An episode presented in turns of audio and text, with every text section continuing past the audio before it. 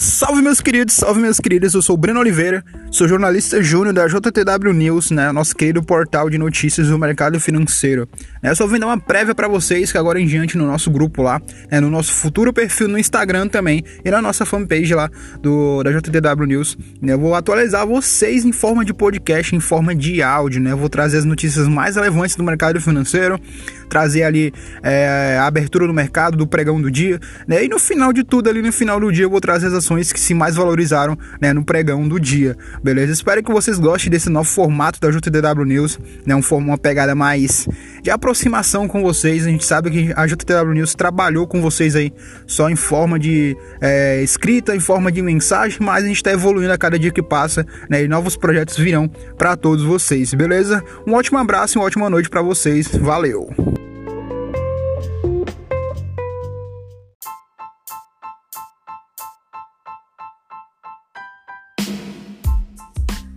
Mesmo com a tensão em Brasília com a demissão do ministro da Defesa, o Ibovespa fecha em alta de 1,24%, superando 116 mil pontos.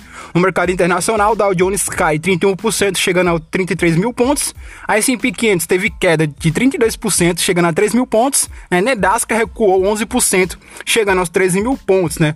Esses pontos de hoje foram positivos para a nossa bolsa é, brasileira. Né? Semana passada, nos dias anteriores, a bolsa brasileira, é, o Ibovespa, se veio meio misto, estava um pouco recuado, mas hoje, né, teve essa, essa alta aí, né? E teve é, investidor aí, né, formando suspiros. Agora vai, né, investidor? É isso aí. É, esses pontos de hoje, esses debates, a gente está vivendo uma pandemia ainda, né?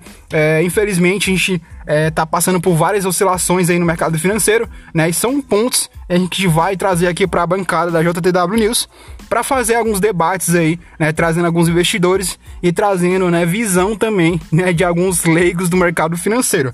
Beleza? Meu nome é Breno Dearo, sou jornalista júnior da JTW News, né? Tenha uma ótima tarde e até amanhã. Valeu!